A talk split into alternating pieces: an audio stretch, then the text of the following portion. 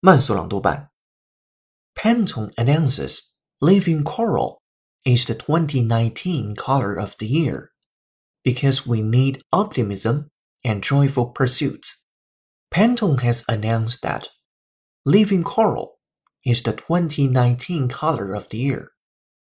The Color Authority has bestowed the honorable title on a special hue every December for the past 20 years.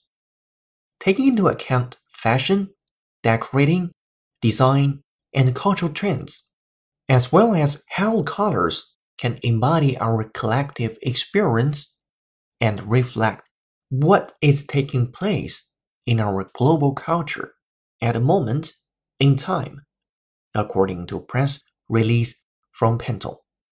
This year's color is an animating shade of orange with a golden undertone, which reflects the warmth, nourishment, and shelter of coral reefs to sea life.